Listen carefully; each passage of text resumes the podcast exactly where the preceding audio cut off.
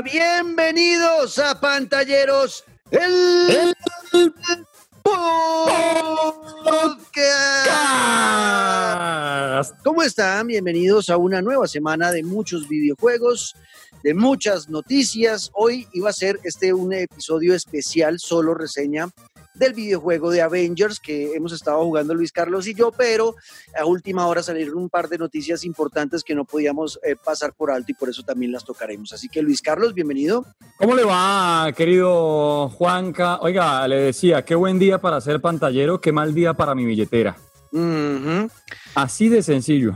Es cierto, ya vamos a hablar de eso, les vamos a contar por qué está diciendo Luis Carlos eso. Yo soy Juan Camilo Ortiz y hoy estaremos haciendo la reseña de Avengers, eh, una, una mirada a profundidad de lo que es este videojuego para nosotros, lo que hemos sentido al jugarlo y demás. También estaremos hablando del el precio y el lanzamiento ya confirmado de la Xbox Series S, de la cual no se había, no se había hablado todavía. Eh, Xbox había hablado hasta ahora solamente de la Series X y habían dicho que iban a sacar otras ediciones de la consola, pues ya se habló de la Series S y vamos a hablar de eso. También un anuncio importante de Nintendo eh, de, que tiene que ver con Zelda, de eso vamos a hablar más adelante. Me tiene loco. Nos faltaba hablar del Nintendo Direct de la semana pasada, ¿no? Acuérdense que esto lo estamos grabando el 8 de septiembre, martes 8 de septiembre, la semana pasada, se hizo el Nintendo Direct de los 35 años de Mario de Super Mario Bros. y vamos a hablar de eso. Así que eso que estamos jugando y mucho más en Pantalleros, el podcast. Bienvenidos. Thor, Tony, check it out. At once. Try to keep up.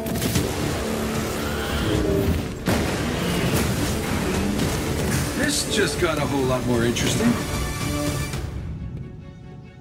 Muy bien, ahí está Avengers, esas voces de, de Tony Stark, de, de, Capitán Steven Rogers, de todo lo que se vio en el tráiler de lanzamiento de este videojuego que generó inicialmente dudas, pero que a medida que ha ido pasando el tiempo ha ido mejorando su imagen, a pesar de que yo no sé por qué, Luisca, como que usted y yo vivimos el beta muy diferente al resto de la humanidad, porque con el beta también dicen que la imagen del juego quedó mal, bajita y mucha gente no compró el juego por la beta. A mí sí me gustó la beta, pero bueno, no sé, no sé, ahorita vamos a hablar de eso muy bien. Pero hablemos de una vez de las primeras sensaciones que hemos tenido al jugar ya el juego completo. Eh, voy a empezar diciendo que yo estoy muy emocionado, que tiene momentos donde incluso se me ha erizado la piel, donde me han salido lágrimas de la felicidad porque apareció este o este personaje, porque la actitud de Kamala Khan como la protagonista del juego ha sido maravilloso, me encanta cómo escribieron ese personaje.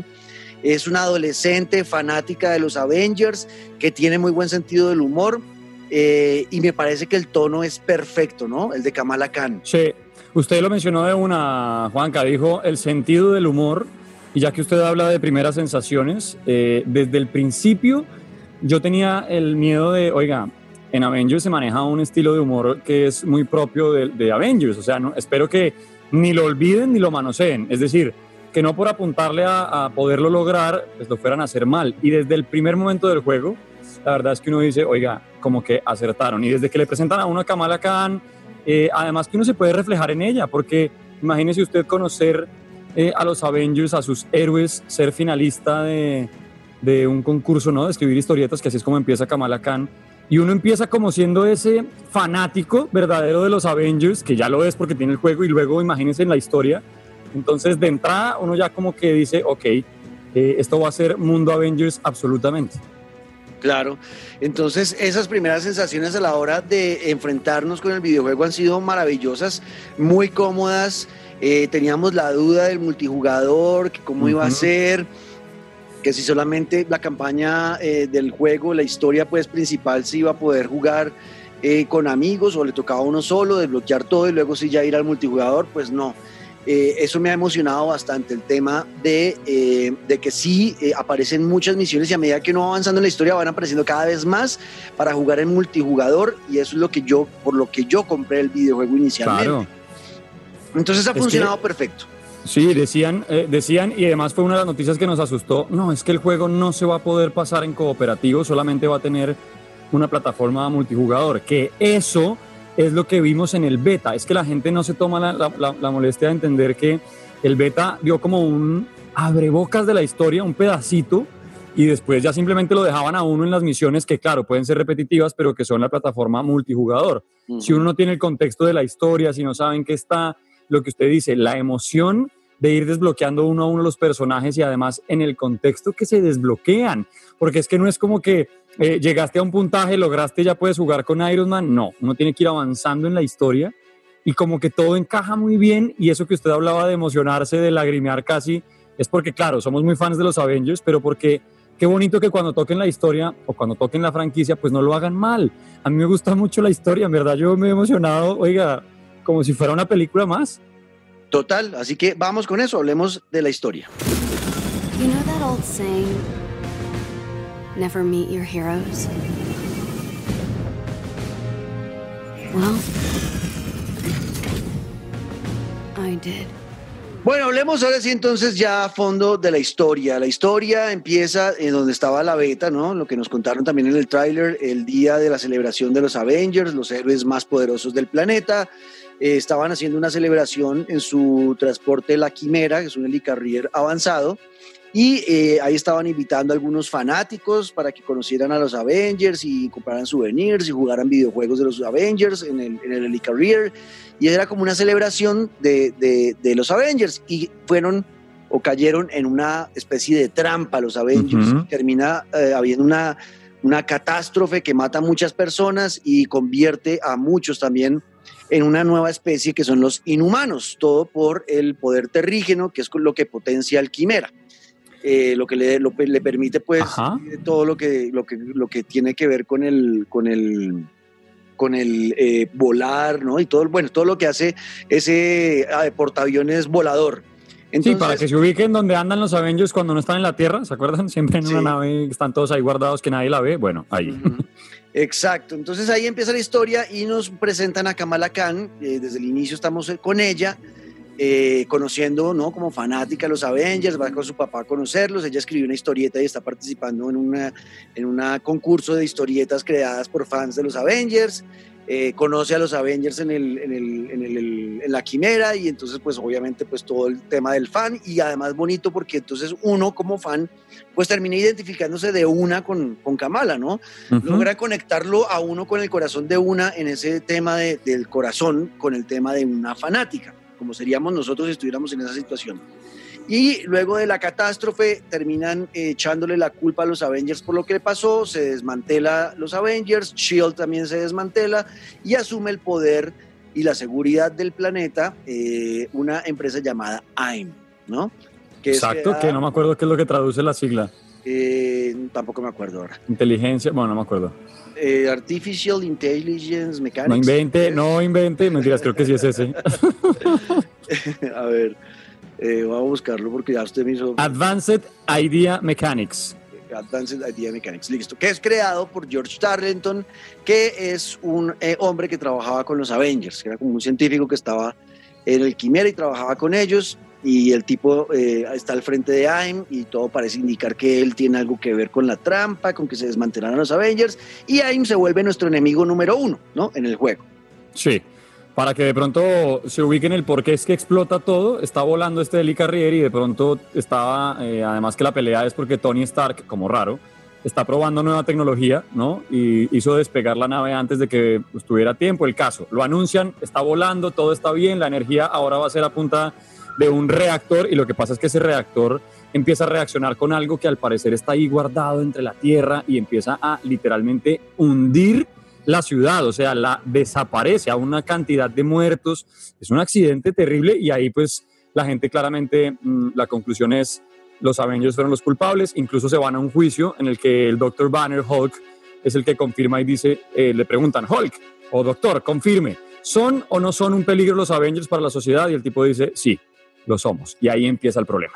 Exacto, entonces se desmantela todo, cada uno coge por su lado y Kamala Khan adquiere poderes en ese accidente y se convierte en una inhumana. La niña fanática de los Avengers se convierte en una inhumana. Y ella por su cuenta, durante cinco años, eh, empieza a investigar qué pasó ese día, quiénes son los inhumanos, cómo puede luchar, porque además AIM los está cazando. Y está, los está tildando de prácticamente de terroristas a todas las personas que tienen... Ah, bueno, oiga, hay algo clave, ¿no? Eh, spoiler, ojo, mentiras, no, igual eso lo saben desde el tráiler, pero en ese día A se muere el Capitán América. Claro, ahí se muere el Capitán América. Entonces, Tratando de salvar por dentro la nave, ahí explota y la nave explota con él. Exacto, entonces eh, eh, Kamala Khan empieza como esta lucha para investigar qué son los inhumanos y por qué los están cazando y quién es AIM, y ella empieza a tener como ayudas de un hacker llamado Tiny Dancer, y, eh, y termina encontrando a Bruce Banner, eh, alias Hulk, y ahí Ujú. empieza la historia de volver a reconstruir a los Avengers, ¿no? La historia a mí me ha gustado muchísimo. Luisca es una historia muy respetuosa de los cómics, muy respetuosa de todos los productos y contenidos que se han hecho de los Avengers. Tiene el tono que dejaron las películas, que para mí eso es importante porque las películas, eh, querámoslo o no, eh, eh, simplemente pues marcaron el, el- el destino de lo que Sí, debía claro. pasar con el universo de los Avengers, no solamente en esas películas, sino en los cómics. Los cómics luego empezaron a escribirlos basados en las películas, eh, también los videojuegos y todo lo que tenga que ver con Avengers, pues las películas y el universo cinematográfico de Marvel marcó demasiado. Y están respetando ese tono que dejaron esas películas por ahí. Menos mal, menos Tiene- mal. tiene puntos de giros emocionantes, cosas que uno no espera, no es una historia tonta, es una historia además con un mensaje profundo de aceptación, de, de todos somos especiales, ¿no? Que es con Kamala. Khan, eh, diciéndole eh, no está mal quién eres, acepta quién eres, ámate como eres, o sea, es una historia que tiene profundidad, no es una historia tonta o una excusa simplemente para hacer un videojuego, eh, como lo vimos con el tema de Rápidos y Furiosos. Que es un, Uy, sí, hicieron- ni es me lo juego- mencione. es un juego que hicieron para tener solamente una, o sea, una película para que tuviera un videojuego, pero no pensaron realmente a fondo qué iban a hacer con el juego. Acá está totalmente claro que, que Crystal Dynamics y Square Enix estuvieron echándole cabeza realmente a qué juego querían hacer de Avengers, cómo lo querían presentar y la historia, qué profundidad debía tener, y creo que lo lograron perfectamente. A mí también me gusta mucho, sobre todo porque tienen en cuenta mucho el perfil de cada uno de los héroes, de cada uno de los Avengers. Bueno, Kamala Khan, que para muchos es nueva, ¿no? Pero dentro de lo que ya conocíamos de Thor, del Capitán América, de Iron Man, de Black Widow, de Hulk, como que obviamente cada uno en su estilo propio, porque no son los mismos de la película, pero respetan mucho como esa identidad, ¿en qué sentido? Eh, Tony Stark, aunque es un poco más joven, yo todavía, y lo hablábamos con el negro de lo, de lo raro que se ve, pero sí tiene ese humor como, como sarcástico, estilo Tony Stark espectacular. El. Capitán América es el típico fósil que lo siguen molestando porque pues el Capitán América es prehistórico. Black. Widow sigue siendo esta que no se aguanta ninguno, pero es que es, o sea, cada quien muy con su, con su personaje y obviamente la dualidad que a mí me encanta entre el Dr. Banner y Hulk, este pobre hombre sufriendo porque no, no me saquen la piedra siempre, como ha sido el Dr. Banner, se respetan muy bien los personajes. Total, la actuación de los actores de doblaje también perfecta en inglés y en el español latino que me tocó a la mala. me tocó a la mala jugarlo en español latino porque lo tenía en inglés y me puse a jugar con, con Luisca y, y yo no sé qué pasó. Cuando empecé a jugar con Luisca se me cambió el, el- el idioma a español latino y me quedó en español latino el idioma y no lo pude cambiar porque cuando entro a cambiarlo dice que está en inglés. O sea, no me deja ponerlo. No, eso, eso ahorita se lo hablo porque no todo es 10, ojo. Ah, Sí, estamos hay- enamorados, pero es una relación que hay que aguantarla. Hay problemitas y tiene todavía como yo, yo- lo que me pasó a mí debe ser algún bug que, que ocurrió en el juego y me lo cambió y quedó así, ahora no puedo echar para atrás. Entonces, bueno, eh, pero el tema de la historia y los personajes, pues creo que está todo perfecto, muy bien plasmados. Kamala Khan como protagonista, quiero ser enfático en eso, es una gran protagonista. Eh, era una de mis dudas al principio como, pero ¿por qué le van a dar el protagonismo de este juego que Sí, llevamos el- el esperando tanto cómo. tiempo? Ajá. Eh, donde quisiéramos ser solamente, no sé, Iron Man o ser solamente Hulk o ser, o, o que el, el que mande la parada en la historia debería ser uno de los grandes, ¿no? Pero no, es una de las pequeñas y es uno de los personajes más recientes, además del universo de, de- de Marvel, y, y lo está y lo maneja, pero Y perfecto. sabe, sí, y sabe que creo que fue un acierto absoluto que no lo hicieran tan demorado en el sentido de, ok, yo juego con Kamala, pero no me tengo que bancar 40 horas para desbloquear al primero y mucho menos me obligan a cuando ya lo desbloqueo tener que seguir jugando con Kamala. O sea, uno tiene que empezar con ella porque al fin y al cabo es la que de verdad se encarga de reunir a los Avengers, pero una vez se van desbloqueando uno a uno, usted escoja el que quiera. Sí, ella es el corazón, ¿no? Ella se nota que ella es el corazón de los Avengers. Sin ella, eh, por lo que uno empieza a ver en la historia, sin ella los Avengers se acaban realmente después de Late Day y no hay forma de volverlos a, a unir o a juntar porque pues terminan con heridas muy profundas en su relación y casi que en algunos puntos odiándose unos a otros y ella es el corazón, ella es la que le, le devuelve la vida a los Avengers. Pero bueno, la historia para mí eso es un 10 de 10 porque lo están haciendo bastante bien, así que avancemos ahora a hablar de la jugabilidad. Let's make this quick. Secure the bridge. Those weapons can't get into the city. Oh, you set him up. Foul, knock him down. Thor, what's your status? There are humans trapped, and lots of small, angry men with guns. Bueno, Luisca, la jugabilidad, gameplay, el tema de la diferenciación entre personajes está súper claro y eso es súper divertido porque cada vez que uno cambia de, de- de algún personaje, pues siente que está jugando con ese personaje específicamente, ¿no? Es muy diferente jugar con Iron Man a jugar con Hulk. Es muy diferente jugar con Black Widow a jugar con Miss Marvel. ¿Por qué tuvo que empezar con Iron Man? Acéptelo, que no ha podido controlar a, a- a Tony Stark volando. No, la verdad yo no he podido con el, el pinche eh, Iron Man, no he podido, me ha costado demasiado trabajo el tema del vuelo, de entender cómo moverme para acercarme a los, a los enemigos, porque listo, tengo tres enemigos cerca y, y empiezo a, a echar pata y puño y se les va y les casca, pero si están más lejos... eh, ¿Cómo llego? ¿Cómo llego hasta allá? Entonces, si me muevo normal, va súper despacio. Entonces, si le meto el- el- la velocidad de vuelo, entonces me paso. No, no he, no he podido. Tiene que meterse tema- en tutoriales con Luis Iron Man. Sí, va a tocar, porque la verdad no he podido con el tema de Iron Man, no se ajusta a mi forma de jugar juegos, eh, por eso no lo he sufrido mucho. Eh, eh, hay una misión en especial donde uno está solo con Iron Man eh, y no tiene apoyo de nadie y es complicada eh, porque hay muchos enemigos poderosos y esa misión la jugué tres horas seguidas y la morí las tres horas seguidas hasta que me emputé y fui y, Y lo me puse. colgó, me cerró el party y me dijo, mañana seguimos. Y yo, ok. Ajá, y luego entonces otro día otras dos horas también dándole y no pude hasta que me mamé, entonces le, la- la- lo- le bajé la dificultad y lo puse en fácil para poder pasarla porque si no me iba a quedar el resto de la vida ahí. Es el único momento donde me ha tocado bajar la dificultad, el resto ha estado en normal. Pero, yo creo que eso es lo que tiene el juego, Nero. Y es que usted tiene que ir encontrando qué se ajusta mejor a su forma de jugar en cuanto al héroe que va a escoger. Además que con todos lo obligan a que se entrene con ellos, como pues si quiere, no es obligatorio, pero hace parte de las misiones. Usted Ujú. desbloquea a, no sé, eh, Hulk. Y de una tiene misión habilitada de entrenamiento Hulk. El mismo juego le va a enseñar cómo defenderse con cada personaje y es precisamente por eso, para que cada uno escoja el que mejor se adecue a su situación.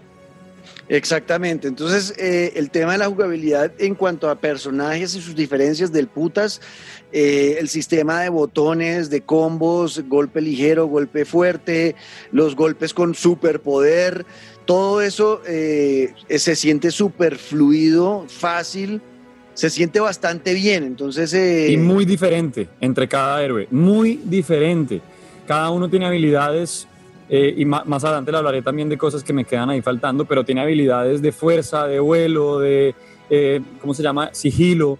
Entonces, dependiendo de cada héroe, por ejemplo, no es lo mismo las tres habilidades de Black Widow, que tiene volverse invisible, que tiene eh, convertir sus, sus, ¿cómo se llama esto? Sus tambos, pues, como en una sola espada. Pero también está Iron Man, que tiene un ataque de rayo, que tiene, o sea, cada héroe tiene sus propias habilidades y no es igual manejarlas y mucho menos es igual engallarlos, ¿no? Porque usted además puede ir mejorando a cada uno dependiendo de lo que más le guste. Exactamente, entonces eh, eso, eso también cambia bastante. Funciona mucho el tema de sentir uno que está jugando un juego de acción, eh, un juego de acción-aventura, es un, es un hack and slash, sí, porque hay que matar todo lo que aparece en la pantalla, pero también tiene sus elementos de RPG, donde vamos mejorando las estadísticas del personaje, desbloqueando poderes, aumentando el nivel, ganando experiencia, desbloqueando eh, elementos del juego que además van a cambiar también la forma en que eh, nuestro luchador va a pelear. Hay una diferencia y es que podemos aumentar de nivel y de poder, son dos cosas diferentes. Ajá. El poder es lo que eh, se lo da a uno, eh, se lo da a uno los, los eh, equipamientos que usa. Sí, como la combinación de, de guantes, pechera, rodilleras, bueno, lo que uno tiene de equipo en cada héroe. Exacto, que eso es lo que al final realmente termina midiendo mucho eh, los enemigos, cómo los va a derrotar, si van a estar fáciles o va a estar más bien difícil. Y el nivel es el que le permite luego eh, desbloquear poderes. Pero una cosa es una cosa, otra cosa es otra cosa. Entonces, usualmente Gracias, cuando uno, cuando uno va a escoger, cuando uno va a escoger, eh, cuando uno va a escoger eh, misiones, pues uno casi que no mira el nivel que tiene, sino realmente es el poder. Entonces uno dice, uy, no, estoy 30 puntos por debajo de poder, no, no, todavía no puedo hacer esa misión porque, pues, ¿a qué? Voy a perder. Siempre. Sí, O sea, no hay forma de, de pasarla. Entonces, pues, ni la juego. Uno siempre está pendiente del poder en este, en este videojuego y es y ahí viene algo muy importante también de otra cosa que es este juego y es un looter. En este juego hay que estar looteando como lo hace usted en Call of Duty, como lo hace usted en Destiny. En The Division, en Eh, cuanto looteadero hay, así Ujú. es. O sea, uno Ahora- tiene que estar muy pendiente de, de las cajas para encontrar Ajá. nuevo equipamiento. Lo que sí está claro y que mucha gente decía, pero ¿cómo venden un mundo abierto que no? No, mundo abierto no es. O sea, semiabierto en el sentido que uno escoge misiones en las que la misma nave lo lleva pues al combo, ¿no? A todos los Avengers los deja, parquea y uno se baja y tiene un semimundo abierto que uno puede explorar y como dice el negro, lootear, hackear aquí, golpear allá, cumplir misión, pero una vez se termina la misión, no es como que uno pueda andar, quedar andando por ahí y no. Se acaba la misión y uno vuelve a entrar a la nave y nos vamos. Exacto, exacto. Entonces, eh, ya a grandes rasgos, el tema de la jugabilidad, perfecto. Eh, hay algo que a mí no me, no, me, no me termina de convencer y es que a mí sí me hace falta eh, tener un, un mapita, un mapita donde uno pueda estar Claro. siguiendo en tiempo real en dónde están ubicadas las cosas, ¿no? O por lo menos una brújula eh, a estilo, estilo Call of Duty. O sea, pero algo.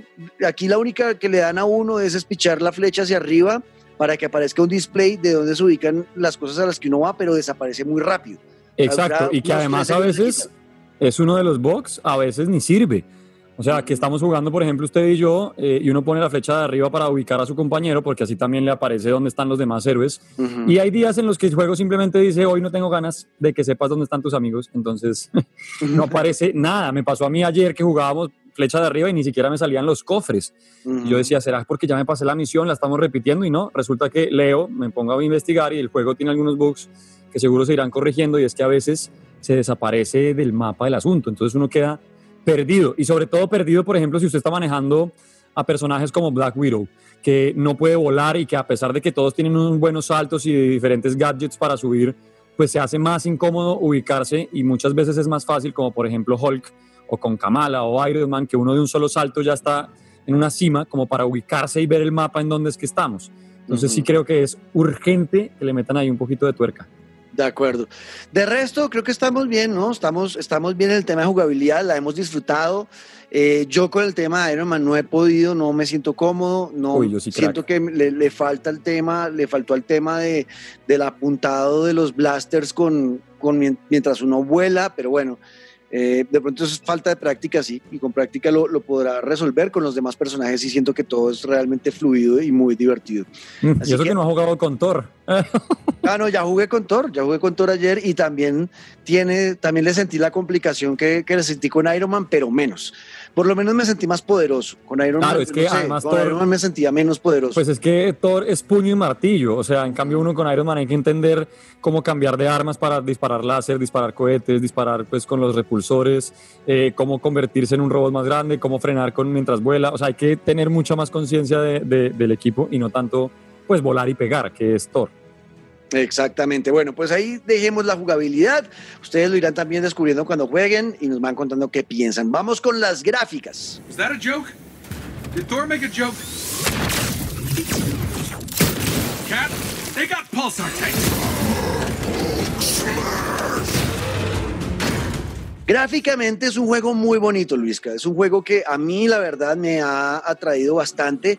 Eh, he sentido algo en el tema del brillo, como que en la calibración inicial del juego le dicen que ponga hasta que vea más o menos que casi no se puede ver el logo, lo hice tal cual me lo dijeron, pero yo siento que es demasiada brillante la pantalla, en algunos momentos tanto que a veces se, se dificulta leer algunos textos porque tiene demasiado brillo, entonces toca después manualmente ir mirando cómo, cómo lo acomoda uno, pero siento que en esa parte está un poquito quedado, pero de resto en cuanto a el poder gráfico, el motor que usaron, eh, y cómo, cómo se ve, ¿no? la fluidez en la, en la pantalla funciona perfecto, es muy bonito el mundo. Eh, cuando uno va despacio caminando, no sé, por Kamala Khan en las tierras de Utah, que son como un, como un semidesierto, eh, con algunas partes de, de vegetación, es súper bonito, la el juego de sombras, todo. Eh, la parte gráfica creo que está a la altura de esta generación, ¿no? Sí, además si lo mezcla con el combate, eh, las animaciones gráficas de, por ejemplo, cuando usted puede encajar un buen combo. Ah, bueno, para que lo sepan, no es el estilo de con triángulo esquivo con cuadrado pego, eh, que sale como natural, ¿no? De esos Counter-Strike que uno simplemente pone triángulo y el, el personaje se defiende y devuelve un golpe. No, acá es pues mucho cuadrado, cuadrado y triángulo y con círculo efectivamente uno esquiva, pero no es tan digamos, eh, de estos Arkham eh, City, por ejemplo, en que Batman con todos los movimientos responde, acá también uno tiene que adecuar, pero cuando usted logra un buen combo y ya tiene un, un enemigo, no me acuerdo cómo se llama, noqueado, pues no es noqueado, sino Aturdido. aturdido, exacto. Eh, al darle al tiempo a triángulo y círculo, se hace un combo como una fatality, por decirlo de alguna manera, Ujú.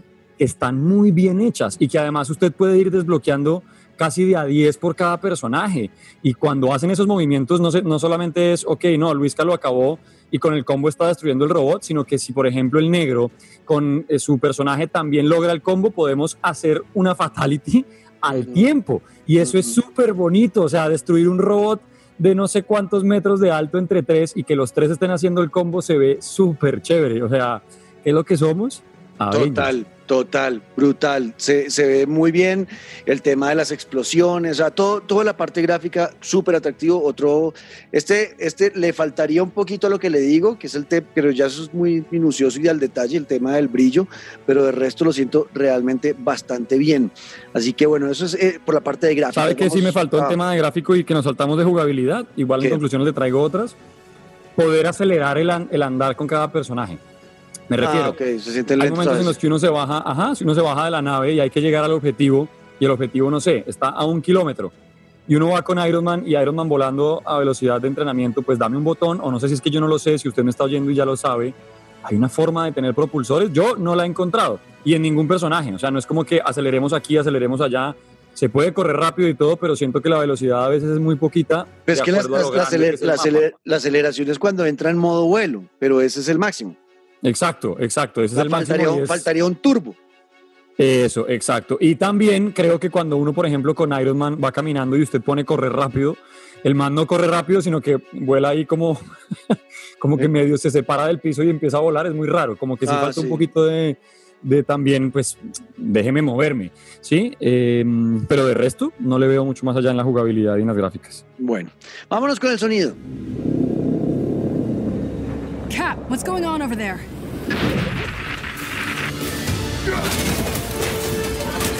Start the Chimera. What's your status? We should head back. No, stay on task. There are still civilians on this bridge.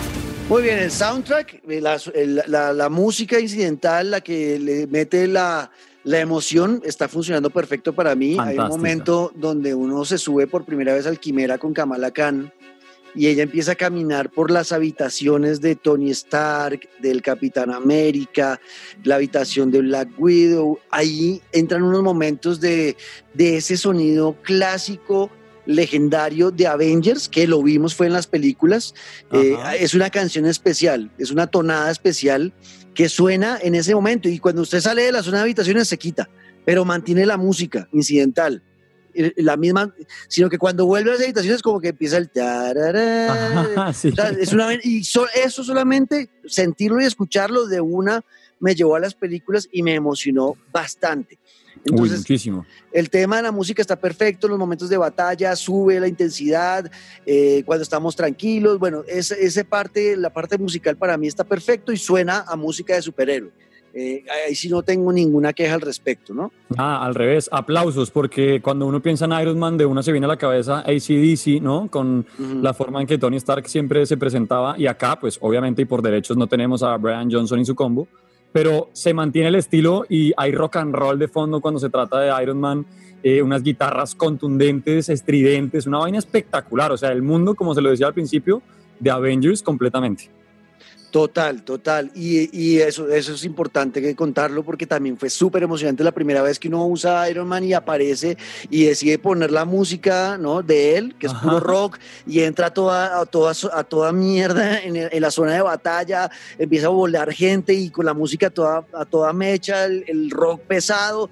O sea, Iron Man 100% del putas. Esa, esa parte Uy, también sí. es súper emocionante. Entonces, Y el personaje, Funciona. es que Iron Man yo lo amo, es muy chévere el humor y luego cuando, por ejemplo, hablando de la música, ese humor del que hablábamos hace un rato en el que Kamala le dice a Iron Man, oye, descargué música para tu armadura y se voltea a mirarla como, ¿qué me va a poner? O sea, ¿qué artista me metió en mi armadura? Y le dice, tranquilo, tranquilo, es tu playlist. Ah, ¿Qué- y y qué es empieza a chévere eso? rollear, Sí. nah.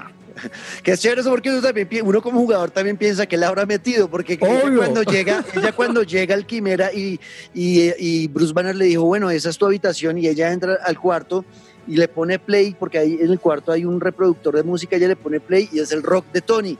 Y ella es como, no, ¿qué es ese ruido? Y cambia la canción y pone una de, creo que es de una Ajá. de pop de Sia, súper famosa y conocida y es como, uy, qué cool que, qué cool que hayan hecho esto. Y entonces, claro, uno ya queda en la mente que ella escucha solo pop. Entonces, cuando le dice eso a Tony, a Tony Stark, es como, marica, le va a meter Sia, Lady Sí, Gaga. exacto. Yo imaginaba a Iron Man despegando con Sia de fondo y me iba a morir de la risa. Exacto, no, pero le puso su rockcito. Bueno, no, la, la parte musical del putas, en cuanto a efectos, también está súper chévere el, el, el- el rugido de, de Hulk. Se siente, uno lo siente en las tripas cuando esa vaina es- se siente en las tripas cuando, cuando ruge. eh, Cuando las- usted, por ejemplo, golpea enemigos con el martillo de Thor, cuando dispara con los láseres de Iron Man, todos esos sonidos son meticulosamente preparados para que usted no se salga del mundo Avengers. O sea, todo es una experiencia Avengers. y súper inmersivo. Eh, amo el, sonido de, la- de las pistolas de, de Black Widow, suenan una delicia, le dan, a mí- yo a mí me gusta usar Black Widow para disparar y casi que no voy a pelear eh, eh, con puños, sino que me Sí, quedo de lejos disparando solamente por el, porque es que el sonido es muy bien hecho de, de las pistolas, suena muy rico cada vez que, que dispara y lo que usted dice, cada impacto también suena perfecto, explosión y demás. En la parte de sonido, sí, esto es un 10 de 10 para mí. Eh, las voces muy bien eh, trabajadas en inglés, muy bien trabajadas en el español latino, que me ha tocado escucharlo, y las actuaciones también pues han sido brutales de, de los, de los actores de doblaje, lo hicieron también bastante bien en ambos idiomas. Así que para mí esta parte también es un 10 de 10. Vámonos a las conclusiones y cositas que nos falten por decir. Luisca.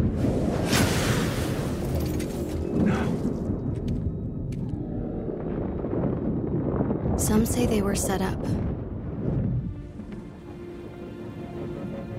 Others call them murderers. Bueno, llegamos a las conclusiones ya de esta reseña de Avengers que teníamos preparados para ustedes después de un par de semanas jugando el juego. Eh, estamos emocionados. Eh, antes de esas conclusiones, pues tal vez la primera y la que quiero dejar yo es lo importante del multijugador en este juego y, cómo se diferencia en la campaña, pero que también, si uno no quiere jugar con nadie, también en solitario la historia principal va a funcionar perfecto y va a poder usted desarrollar todo el juego sin problema alguno porque la historia es una historia densa, pesada, fuerte, concisa, sólida, coherente, es una que sorprende, que tiene momentos épicos donde uno va a decir, wow, salió este man, qué chi uy, del putas eso. Eh, eh, o sea, hemos tenido varias expresiones o no jugando este Yo, juego. Oscar? Yo le tengo que confesar que no es que haya llorado, porque tampoco fue de Last of Us, pero de verdad que un momento de esos de emoción en los que uno ni siquiera sabe cómo reaccionar físicamente, a mí me pasó con este juego y par veces, porque claro, sí, yo soy muy fan de los Avengers, pero es que la historia como se va contando, uy, mi, mi- mi corazoncito lo agradeció, en verdad. Qué momentos los que me ha hecho vivir el juego y eso que no voy ni en el 50% de la historia. Total. Ah, no, no estamos en el 50. Yo pensé que ya lo íbamos a acabar. No, estamos llegando, o sea, ya estamos en bajada, pero póngale, es como el pff, 40%. Ya hay que hacer muchas cosas para empezar a, a- a esa última bajada. Pues eso me emociona aún más porque eh, yo sentía, por lo que en la parte que vamos, yo sentía que ya se estaba acabando y dije, ok. Igual la historia es corta, ¿no? O sea, Sí. tampoco creo que hay de dónde más exprimirle. Definitivamente la historia la hicieron más como eh, para presentarnos el juego, pero sí se van a enfocar en el tema multijugador, que al principio era un miedo mío, porque yo pensaba, eh, luego de la beta, eh, que escuchamos varios rumores que, que el juego iba a estar muy enfocado al, sobre todo en su campaña o en su historia principal al juego en solitario, pero no, o sea, realmente sí se puede jugar con amigos, y y eso Mucho. me parece del putas, y ya después entrar cuatro Avengers, cada, cada amigo de uno con un Avenger a patear traseros es del putas, Eso sí, que la tengan clara, hay misiones de la historia que no se pueden jugar en modo cooperativo porque cada quien necesita desbloquear a los personajes. Hay momentos en solitario que es importante pues jugarlo solo porque como le decía ahorita, tenemos que aprender a jugar con todos. En el sentido de mañana yo juego con el negro, jugamos con tal, jugamos con tal, y ellos van en una parte más atrás que yo en el juego, entonces pues mm, poder jugar con Hulk sin problema y no de, ay, no lo tengo en nivel 1 y ni lo sé manejar. O sea, así como medírsela a jugar con todos, yo creo que es la experiencia absoluta. Total.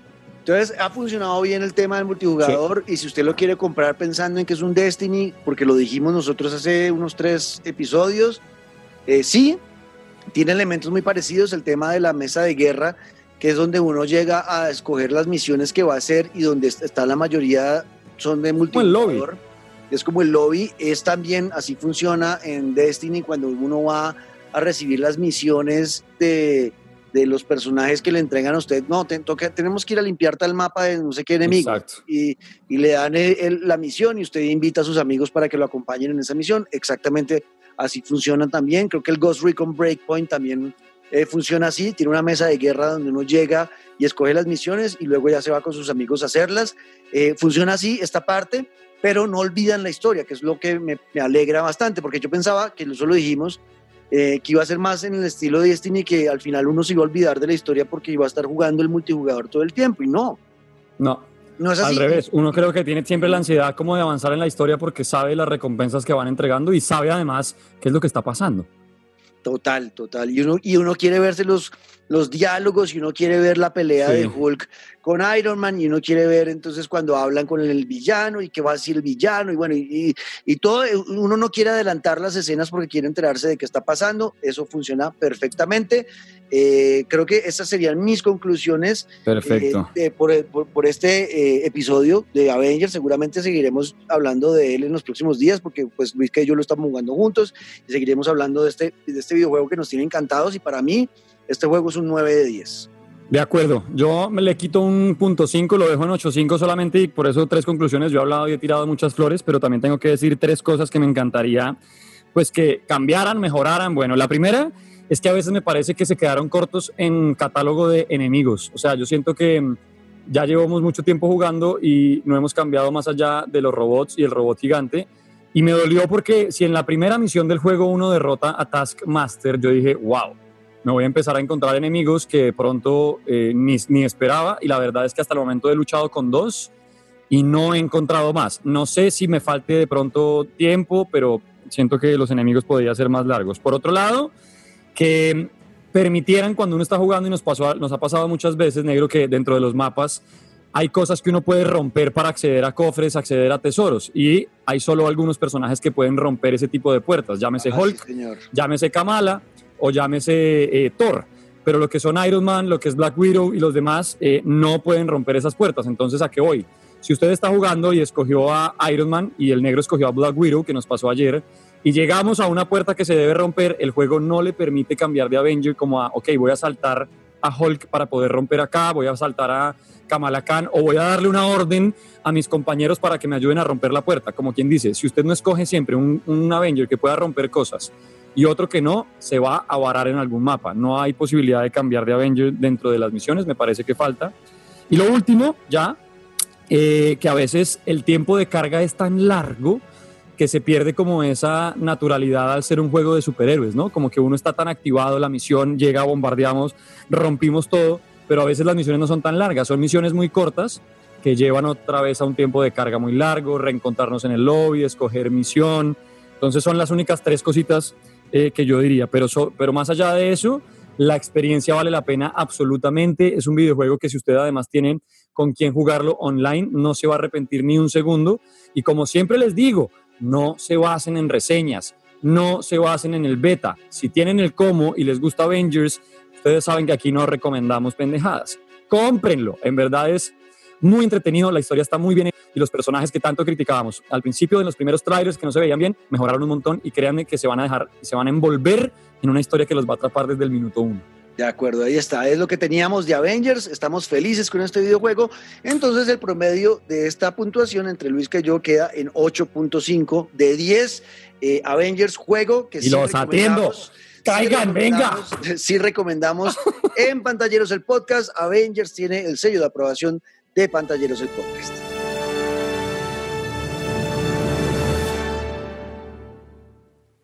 Well, what are we waiting for?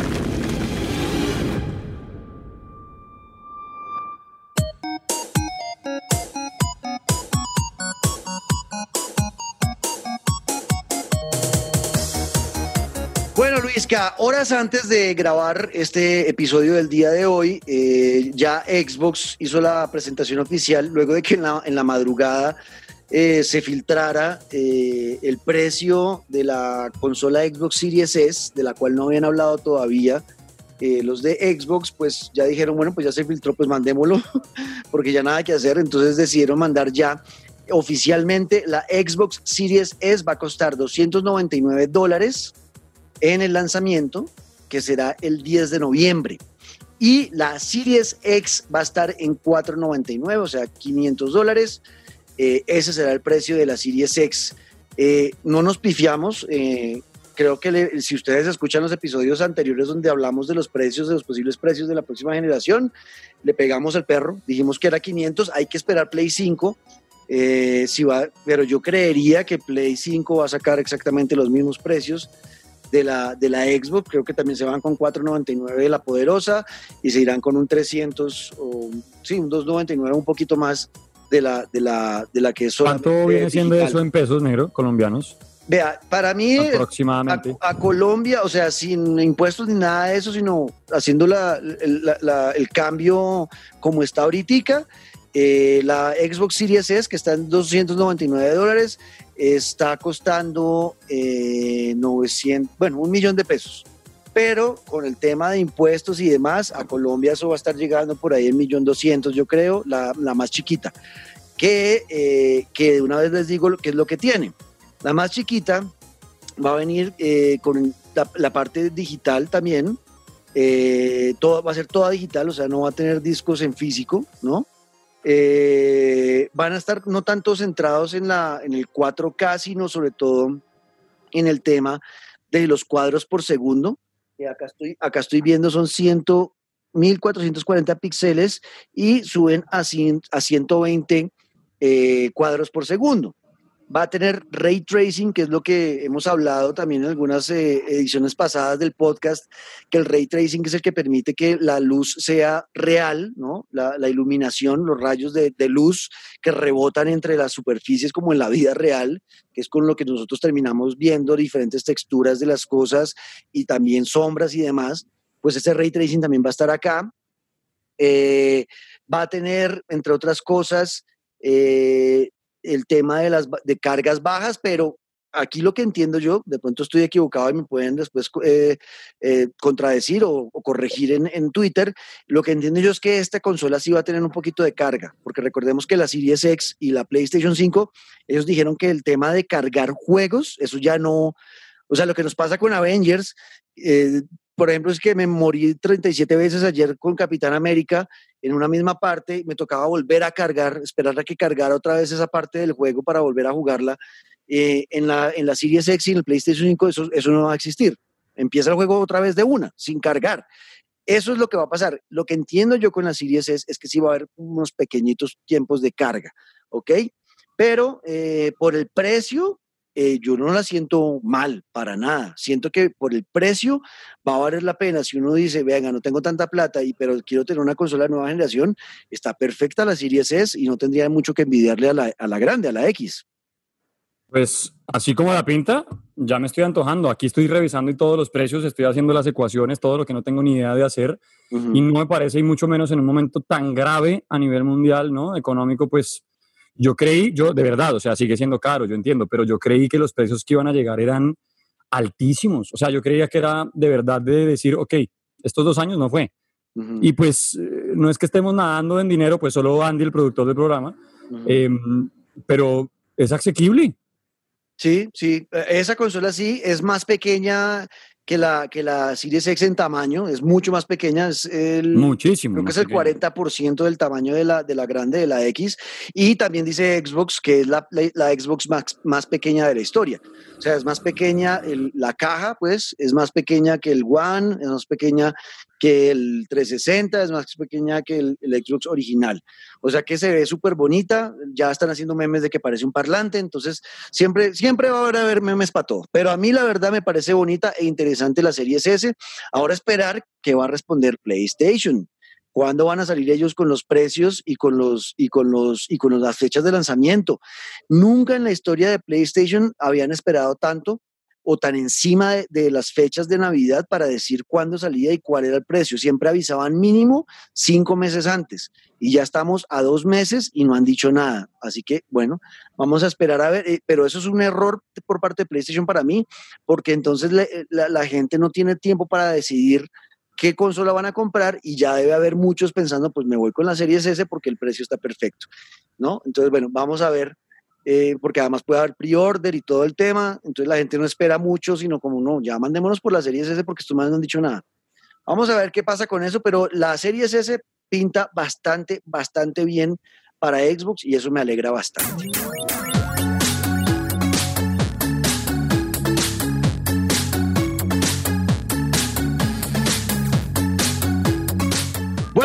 Ahí también en las últimas horas antes de grabar este, este podcast salió noticia del universo de Zelda de Nintendo. No, ya me volví loco. Demencial. Estoy dichoso. Porque si hay algo que mm, desde siempre he sido fan, aparte de PlayStation, pues es en Nintendo. eh, todo lo que tiene que ver con los Super Mario Brothers, pero también con Link y la eterna princesa Zelda. Pues eh, párele bolas porque anunció Nintendo que en noviembre, el 20 de noviembre, llegará una precuela de Zelda Breath of the Wild. El más reciente, la más reciente historia que tenemos de Link, ¿no? Sí. Em, y que va a tener una segunda parte. Y yo quiero ser muy claro antes de contar qué es lo que va a pasar, porque muchos vieron el anuncio de eh, Hyrule Warriors, eh, de la precuela, ya le contaré, y dijeron, ¿cómo así? ¿No habrá segunda parte de Zelda? Ah, ¿cómo así? ¿Viene un DLC de Breath of the Wild? No. Empecemos por decir que es un juego nuevo que ya existía, se llama Hyrule Warriors, ¿sí? Lo Sí. que pasa es que ahora viene el Age of Calamity, Hyrule Warriors Age of Calamity, es decir, Hyrule Warriors, la era del cataclismo. Y es una historia que para los que jugaron Zelda Breath of the Wild, pues ubíquense 100 años antes. Para los que no han jugado, cuando uno prende ese juego, uno empieza a manejar a Link 100 años después de un cataclismo, después de un evento que casi acaba con Irule, que es el sitio ¿no? donde nos ubicamos siempre en Zelda, y ahí empezamos la leyenda de Breath of the Wild. Pues este juego, Hyrule Warriors, eh, la era del cataclismo, será 100 años antes. Como quien dice, vamos a poder encarnar a los personajes de Breath of the Wild, pero cuando pasó todo ese acabose, Link, Zelda, hay cuatro guardianes que son los que cuidan cuatro bestias divinas, que son los que uno tiene que liberar en el Breath of the Wild, pues va a ser esa historia, cómo cayeron esos guardianes, qué pasó cuando Ganon se despertó, toda la historia de Breath of the Wild, ahora sí contada en cuando empezó. Precuela, al fin y al cabo. Mire, me emocioné demasiado porque en Breath of the Wild, cuando usted va avanzando con Link y usted va pasando Zelda, tiene la posibilidad de ir desbloqueando imágenes que le muestran pues lo que había pasado 100 años antes. Y obviamente a los fanáticos como yo de ese juego que nos digan, oiga, va a poder vivir la historia ahí, encarnando a los personajes de Breath of the Wild, no solo a Link, sino como le digo, es que ahorita no me acuerdo los nombres, son cuatro, pero están los de la tribu eh, Orni, que son los pájaros, están, bueno, son cuatro distintos, con cada uno de ellos vamos a jugar, y es como para que se ubiquen, eh, si nunca lo jugaron, el Dynasty Warriors, que es básicamente un, le entregan a un personaje y usted recorra mapas y a destruir enemigos, combatir enemigos, limpiar mapas de enemigos.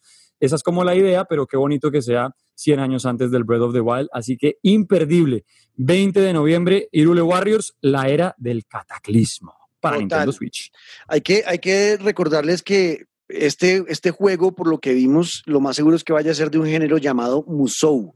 Ese género, ese género es muy popular en Japón y en Oriente y muchos juegos y el casi que el papá, bueno, el más importante de ese género fue el Dynasty Warriors, como dice eh, Luisca. Eh, pero para acercar ese género que era muy popular en Oriente, ahora están trayendo como varias franquicias metiéndole ese género Musou para acercarlo a Occidente. Y eh, el, el género en Occidente que tenemos más cercano a lo que es un Musou es el hack and slash. Es Exacto. el, es el ah, ah, mate todo lo que aparezca en el mapa. O sea que, ¿y eh, en qué se basa? O para explicarlo a grandes rasgos, es un personaje que uno maneja, un héroe con poderes infrahumanos, ¿no? Súper poderoso, matando cientos de hordas de enemigos. Muchos. O sea, batallas gigantes eso, con mucha exacto. gente. Y es una Y dentro de eso ir ayudando a sus aliados, porque usted no está solo en el mapa. Bueno, hay misiones en las que sí, pero el mapa, haga de cuenta, usted lo ubican en la izquierda, a Zelda la ubican en el centro y a la derecha al duro de los Orni, que ahorita no me acuerdo cómo se llama. Y el, el mapa le va avisando, han entrado más enemigos por la zona de Zelda, entonces hay que llegar allá, limpiar esa zona. El castillo está listo para entrar, entonces es un mapa que cada uno cuenta con diferentes objetivos y es eso, que dice el negro, hágale, usted tiene poderes, acabe con las hordas que van a llegar. Y los enemigos, que es lo más bonito, o bueno, una de las cosas muy bonitas del juego, van a ser los mismos que combatimos en Zelda Breath of the Wild, que son estas criaturas extrañas, eh, los Lizalfos, todos estos que nos hemos ido viendo, pues van a ser ellos los, los, los que nos van a combatir. Perfecto, ahí está. Creo que tenemos cubierto Hero Warriors y quedémonos en Nintendo porque hubo Nintendo Direct y de los, de los 35 años de Super Mario Bros. y unos eventos especiales que se vienen de aquí hasta marzo del próximo año. Vamos a hablar de eso. I think you are now ready. Ready to hear what happened 100 years ago.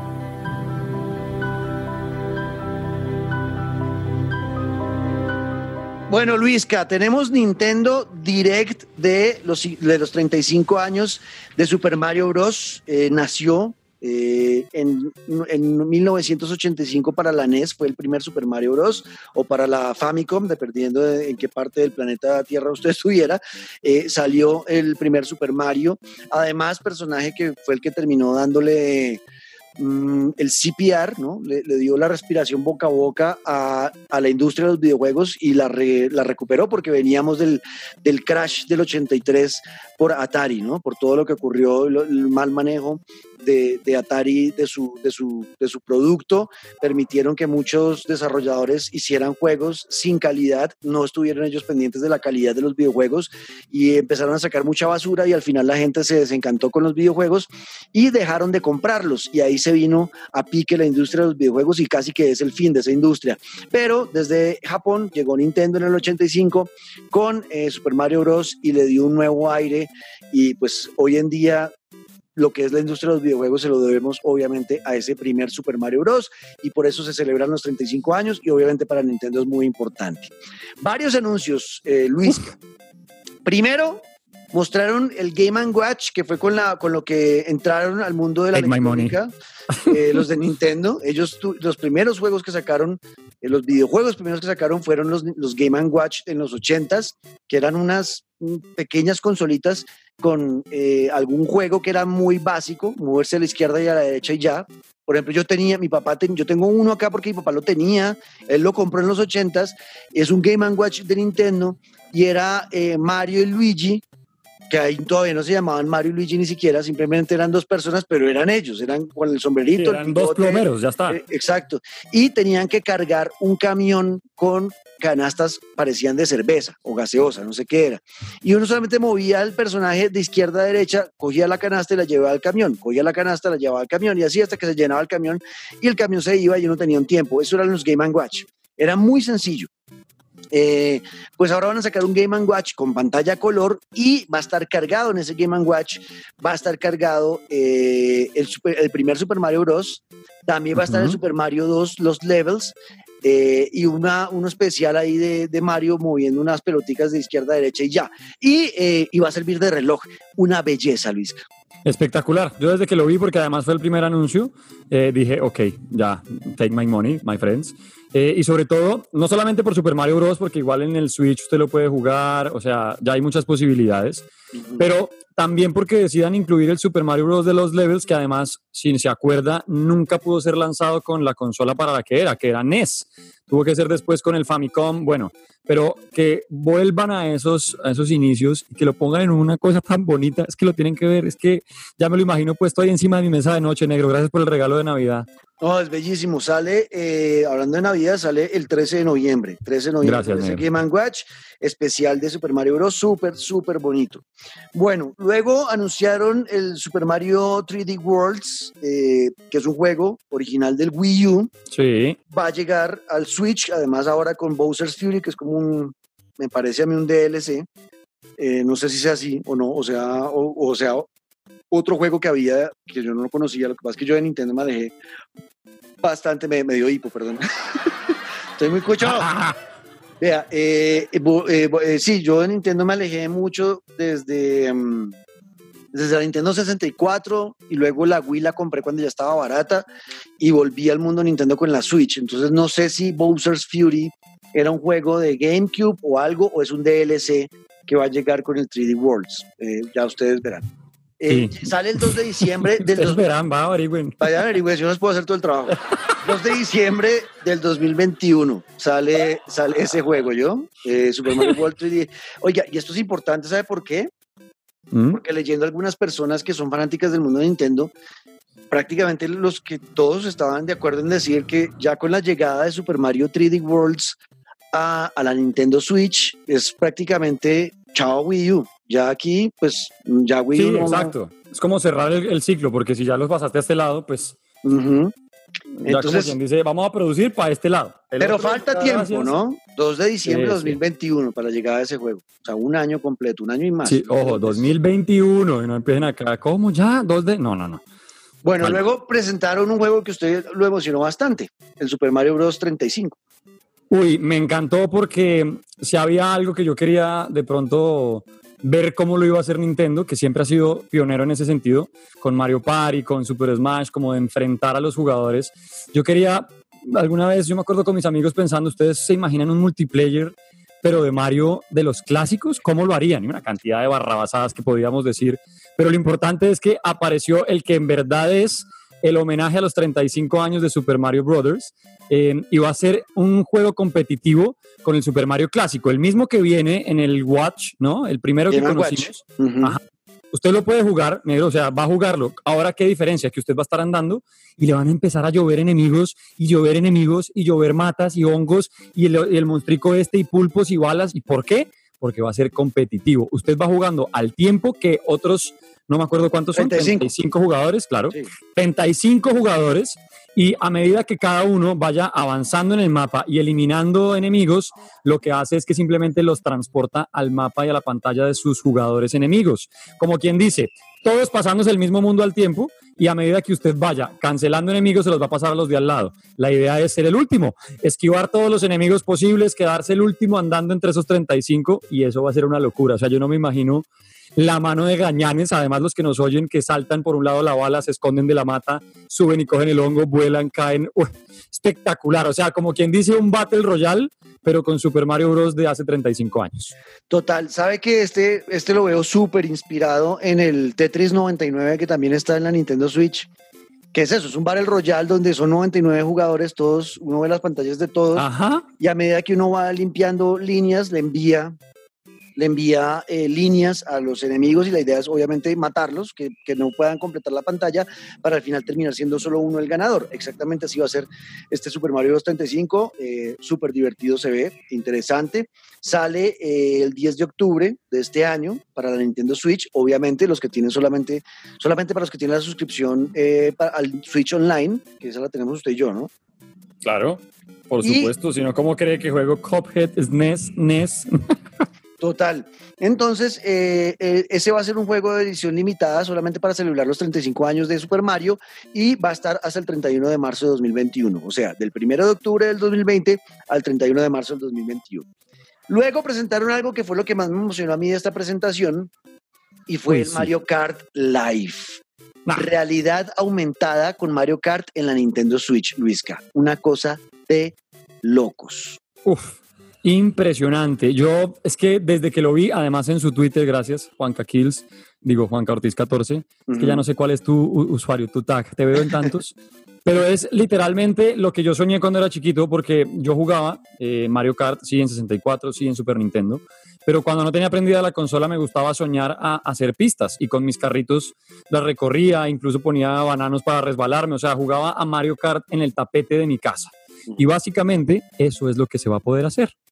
Así, de sencillo. Exactamente, así de sencillo. Vea, el 16 de octubre de este año, 2020, va a salir el Mario Kart Live. Es un videojuego, sí, pero de realidad aumentada.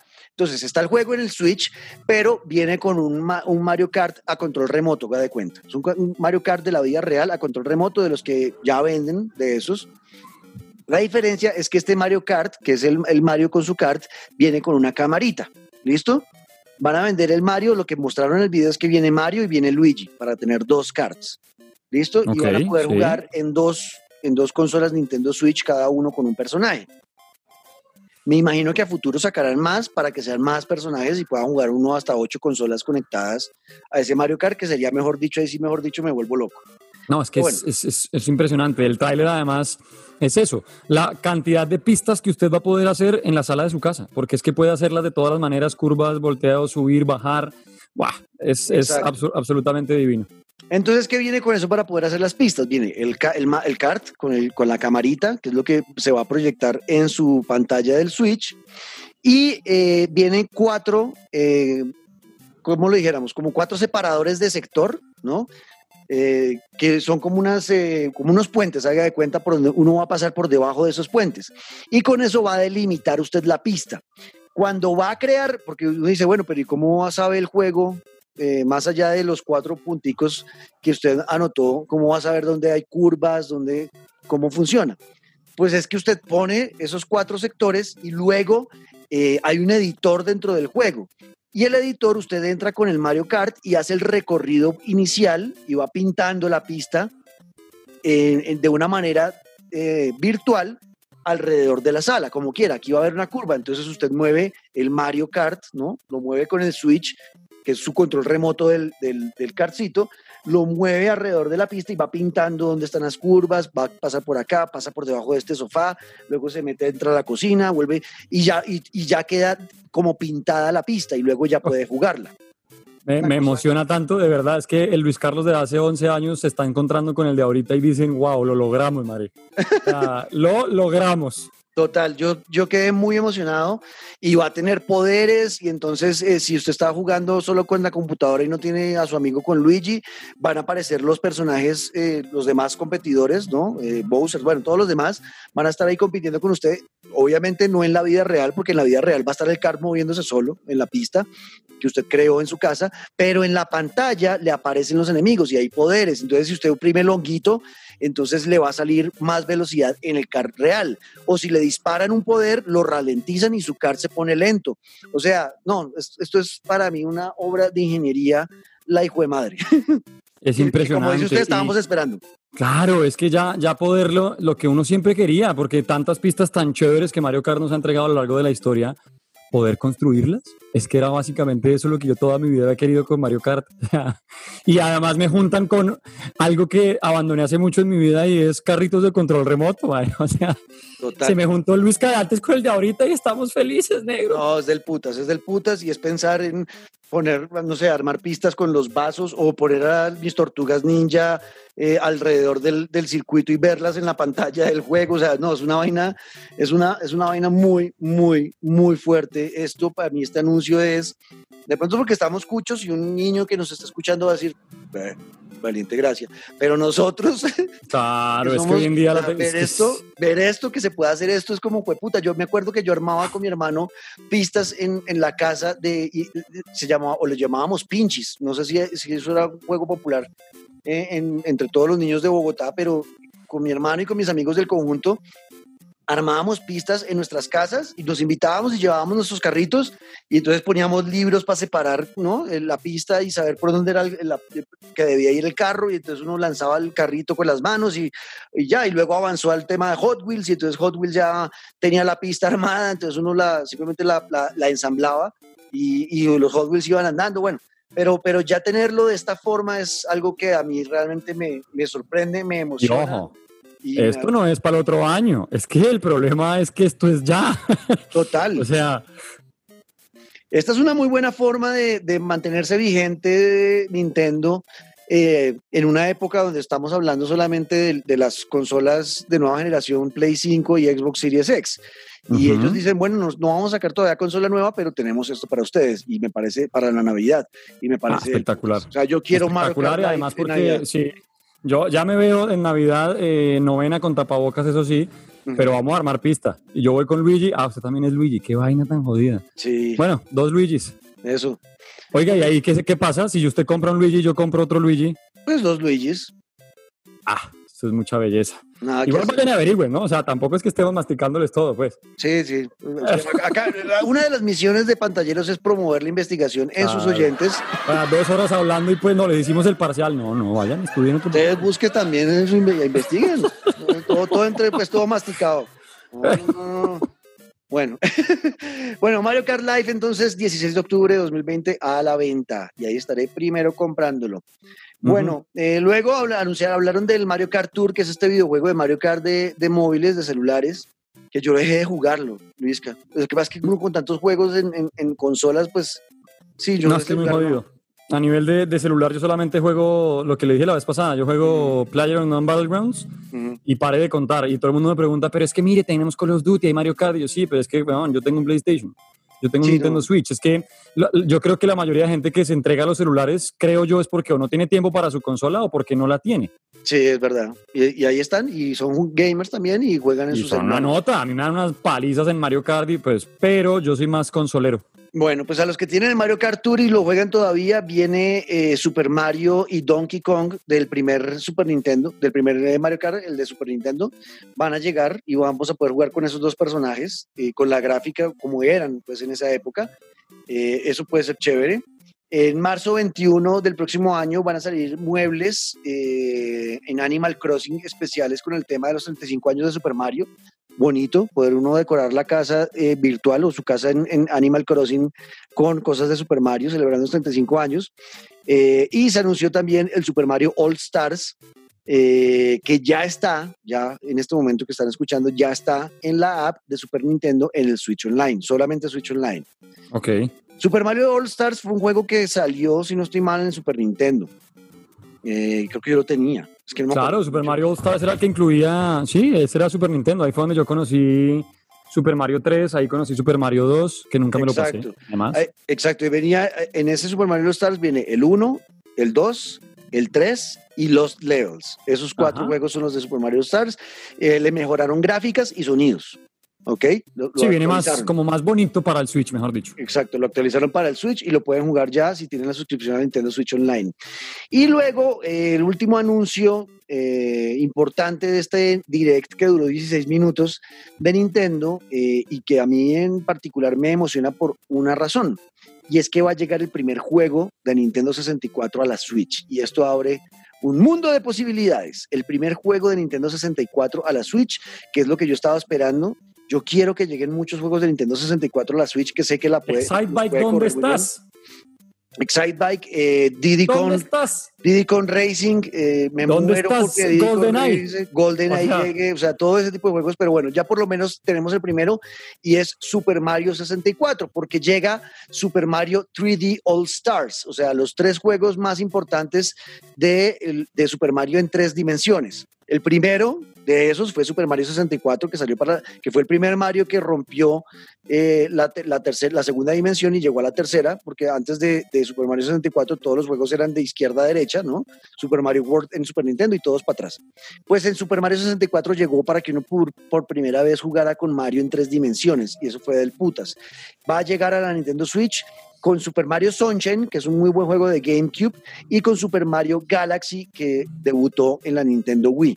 Esos tres juegos fueron mejorados en gráficas y en sonidos también para la Nintendo Switch y tiene algo muy bonito para los que somos amantes o, o somos nostálgicos de los juegos iniciales de Mario. Trae todo el soundtrack incluido eh, para escuchar música en el Nintendo, escuchar todas las canciones del Mario. ¿Qué tal? ah? Ah, espectacular, espectacular. Esos ataques de la nostalgia, nah, me encanta. Yo se lo dije, apenas terminamos de ver el direct que le dije. Ok, me todo. arruiné. Ya, quiero todo, ok, ya, hágale, pues, ya, listo. Me voy a poner lo que no se puede poner, hágale. Total, eh, estamos emocionados con ese Nintendo Direct, muy muy muchas cosas muy bonitas. Y ese Super Mario 3D All Stars eh, va a estar eh, del 18 de septiembre hasta marzo de 2021 a la venta. Así que también hay que aprovechar para tenerlo. ¿Listo? Eso es lo que teníamos por el Nintendo Direct. Llegamos al final de este episodio del día de hoy y vamos a rápidamente contar si hay algo de avance en lo que estamos jugando, alguna recomendación que tengamos aquí en Pantalleros el Podcast.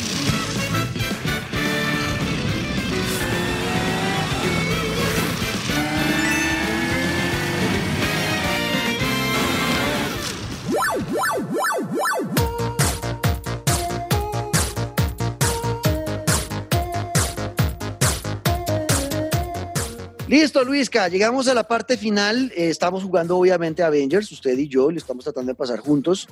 Eh, a pesar de nuestras eh, diferencias horarias, yo me estoy acostando tarde por poder jugar con usted. Vea, vea lo que hago por usted. Me estoy acostando tarde por poder jugar con usted. O sea, empezamos a jugar a las Gracias. 12 de la noche y terminamos a las 2 de la mañana. Muy bien. Pero es que hay que decir a qué horas terminamos de trabajar usted y yo, negro. A las 12 de la noche. Exacto, salimos del aire ambos, cada uno en su cosa y pues vamos a hacerlo, porque qué. Total, total. Entonces, bueno, pues ahí seguimos en Avengers. Más avances la próxima semana les contaremos cómo vamos con eso. Eh, yo eh, tuve un, un rush de comprador compulsivo la semana pasada y no me aguanté y, me, me gasté 100 dólares en la PlayStation Store comprando el Tony Hawk Pro Skater 1 y 2 que me tiene dichoso, feliz, volver a sentir eh, hacer un kickflip 360, luego Japan con agarre y caer en, en el warehouse o en el almacén y romper el techo y coger la cinta oculta y todo escuchando Misfits o escuchando, bueno, alguna banda de punk que, que, que estaba de moda en esa época y estaba en el soundtrack del juego. Y eh, con las gráficas de hoy en día, realmente no hay nada mejor que esa sensación, Luis. Ese Tony Hawk, si usted lo jugó en el Play 1 y lo amó, tiene que comprarlo. No hay, no hay tu tía que valga, o sea, no hay, Nada. no hay duda. Eh, si usted lo disfrutó, le aseguro que lo va a disfrutar. El hecho de comprar las llantas otra vez para la patineta, escoger la lija, porque además yo en la época no se podía escoger la lija, solamente la parte de abajo y cambiaba el motivo. Entonces estaba el halcón, bueno, todos los motivos de la, de la- de la tabla por debajo las podía cambiar uno en esa época y las llantas. Ah, bueno, y los tracks, que le cambiaba el track de, color, lo ponía rojo o azul, o bueno, lo que fuera. Eh, acá ahora uno puede cambiar todo eso, pero también la lija. La lija viene de colores y con diferentes diseños, la ropa del personaje, crear su propio personaje, jugar con los que eran los famosos, Tony Hawk, Bucky Lasek, eh, Bob Burnquist. No, o sea, yo estoy feliz con ese juego, Luis. Tienen que comprar. Pues allá caeré, porque yo le preguntaba eh, por Tony Hawk, el 2 creo que fue, fui mucho más de ese, y ya cuando usted me, pe- me empezó a recordar el tema de la escuela, de subirse a los techos, no, se me devolvieron de una a la cabeza esa cantidad de veces que me rompí la cara, pues en el juego, tratando de hacer los, los como las patinadas, que no me acuerdo cómo se llaman en las paredes. Wall Ride, Eh, el Wall Ride. eso. La cantidad de veces que me morí subiendo o intentando subir al techo de esa escuela a coger las los cositas que tocaba coleccionar. Nah, es, es increíble. Y sobre todo me acuerdo de Goldfinger, me acuerdo de lo que usted dice, de, de quedarme viendo la canción, aprenderme alguna palabrita. Es que usted, querido millennial que tiene Shazam, pero nosotros era medio entender qué decía la canción, buscarla en medio internet, descargarla y empezar a armarse un CD como de las bandas sonoras de Tony Hawk. Ujú. Ah, maravilloso. Era del putas. Y lo vivimos con este juego. De pronto más adelante hago alguna reseña especial del, del juego, pero, pero la verdad estoy feliz. Y lo otro que me compré fue el Madden 21, eh, que yo tenía ganas de tener un juego de fútbol americano hace bastante tiempo y lo volví a comprar, no me aguanté. Eso sí compré las dos versiones más baratas de los dos juegos porque pues ya 100 dólares son 100 dólares. Eh, casi que voy a dejar de comer un mes para poder jugar, pero, pero la verdad, y el Madden también súper chévere, eh, ha evolucionado mucho ese juego. Es súper sencillo de entender, no es complicado. Tiene un modo de historia muy divertido, eh, donde uno empieza siendo un ma- mariscal de campo de, de- de colegio y va avanzando a universidad y hasta llegar a la NFL. Eh, y tiene todos los elementos de FIFA, que es el tema del, del Ultimate Team y bueno, ir mejorando su equipo y bueno, toda esa parte. Pero la verdad estoy feliz también con el Madden. Así que es lo que ando. Eh, de series de televisión que quisiera contarle, estoy viendo ya The Boys, qué buena serie.